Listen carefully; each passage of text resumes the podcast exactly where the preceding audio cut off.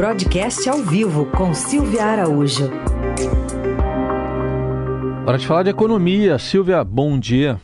Oi, Raíssen, bom dia. Bom dia, Carol. Bom dia, ouvinte. Bom dia.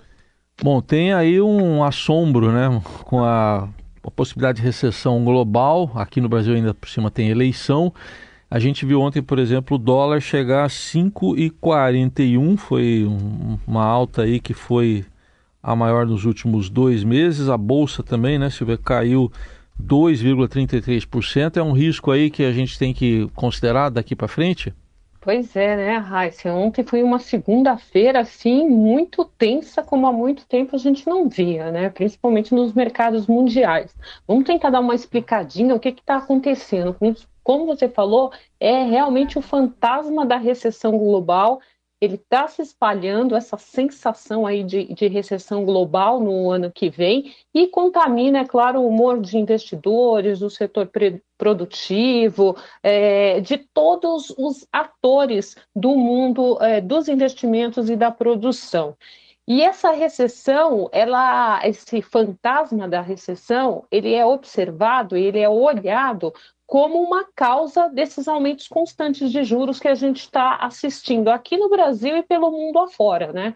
Isso acaba tornando os investimentos mais caros, bate nas decisões das empresas de expandir os seus negócios, de contratação de pessoal, e aí isso acaba batendo na oferta de emprego, significa menos renda disponível para o consumo, de um lado, isso beneficia esse processo de desinflação, que é a grande preocupação do mundo com inflação, não é só aqui no Brasil. A gente tem assistido números muito altos de inflação nos Estados Unidos e na Europa também. Então, essa preocupação com a inflação tem levado os bancos centrais a puxarem essas taxas de juros para cima. Só que isso provoca aí um, um, freio, né? Puxa o freio de mão da economia, como diz até o ministro Paulo Guedes, né, Raíssa? Ele vem batendo né, nesse martelo aí de que é, a economia está com um freio de mão puxado e está mesmo por conta dessas altas taxas de juros.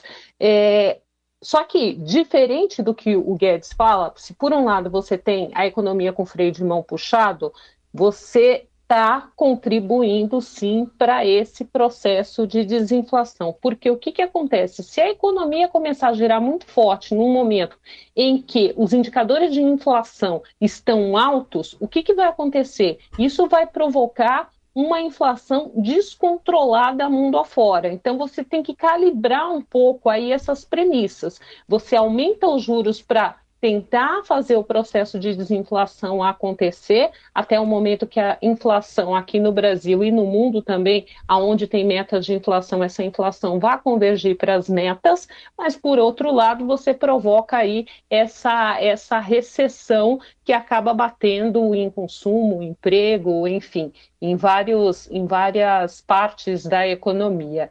É, e essa perspectiva de ter um processo prolongado de juros altos. Ontem, por exemplo, alguns diretores do Banco Central norte-americano, Federal Reserve, já deixaram claro que o juro permanecerá alto lá fora, enquanto eles não verem ali um sinal de alívio contundente da inflação.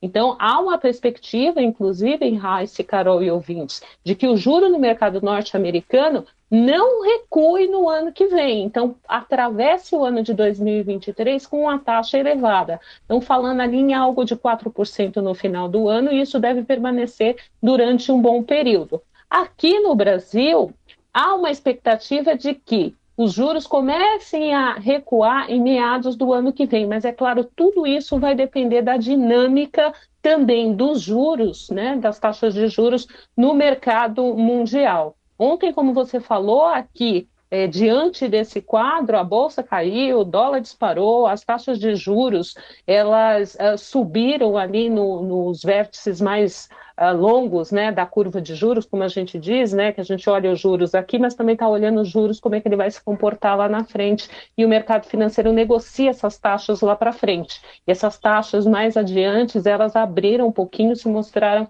um pouco mais altas do que na semana passada. E com esse câmbio pressionado aqui, o que, que o Banco Central tem feito?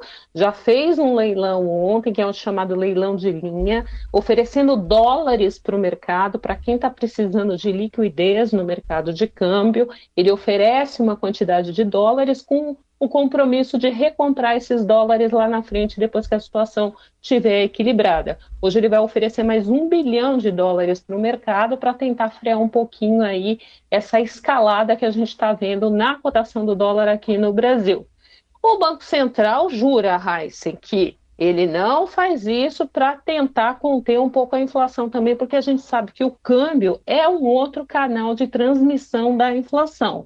Mas ele disse que não, política monetária é uma coisa, política cambial é outra, de fato é, mas as coisas acabam lá na frente convergindo um pouco, porque a gente sempre viu aí com dólar muito alto, e isso em algum momento vai bater sim nos indicadores de preço, principalmente naqueles preços que eles têm ali um pouco de convergência com o mercado internacional. E aí a gente conhece bem, né, Raíssa, preço de combustível, por exemplo, né, aquela combinação de câmbio com com o preço internacional de petróleo, que acabou afetando demais a inflação aqui no Brasil. Então, hoje tem esse leilão para tentar conter um pouquinho aí o câmbio aqui no, no Brasil, né? Conter um pouquinho a desvalorização do real que a gente assistiu na segunda-feira. Vamos ver se o Banco Central consegue fazer isso hoje. O mercado abriu um pouquinho mais tranquilo, né? O mercado internacional, e a gente deve se importar um pouco dessa tranquilidade na abertura dos negócios daqui a pouco.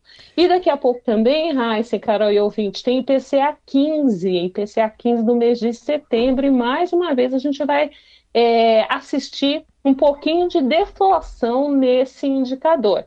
E aí a gente volta a lembrar aqui, né, que essa deflação que a gente olha ali no IPCA 15, que é um indicador do o, o indicador oficial de inflação uh, do Brasil, que ele é feito ali é, é, sob a metodologia do, do IBGE e aquela aquela sensação que a gente tem, né, o IPCA 15 desacelerando, três meses de, de deflação, mais aquela inflação do custo de vida, aquela a gente não tem visto arrefecer tanto assim, né? Que é, é aquela inflação que bate, né, Carol, é ali para as pessoas em determinadas regiões. O IPCA é amplo, né, um índice nacional, tem a metodologia do IBGE para coletá-lo, mas a do custo de vida dia a dia, nossa, é aquela que a gente vai num bairro, um preço está de um jeito, no outro bairro o preço está de outro jeito, e essa aí é a chamada inflação do custo de vida, que é a que dói no bolso do consumidor. Está né? bem descolada.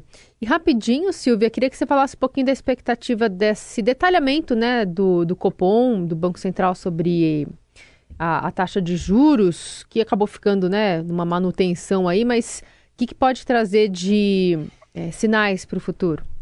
Olha, a Carol Ata está saindo nesse momento, né? Eu estava aguardando aqui para conversar com vocês e estava dando uma olhada em alguns, em alguns takes que já estão saindo aí da ata, e há uma grande preocupação, sim, com tudo isso que a gente acabou de conversar agora.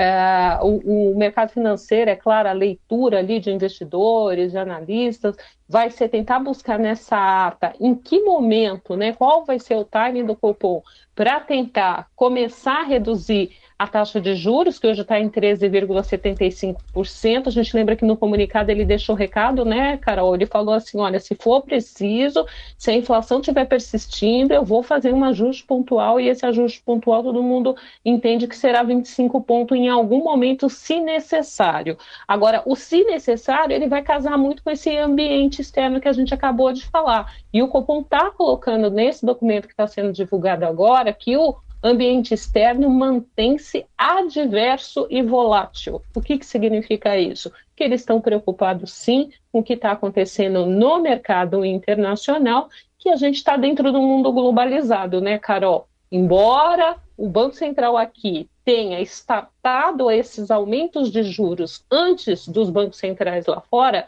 Aliás, o ministro Paulo Guedes até se gaba disso, né? Que a gente saiu na frente, começou a aumentar os juros na frente.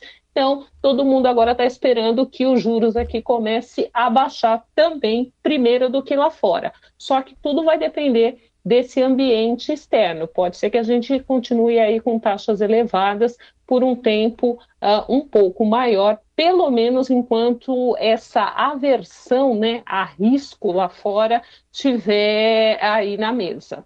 É aguardar e ver o que, que vai acontecer. Mas até meados do ano que vem, dificilmente a gente vai começar a ver a taxa de juros baixar aqui no Brasil.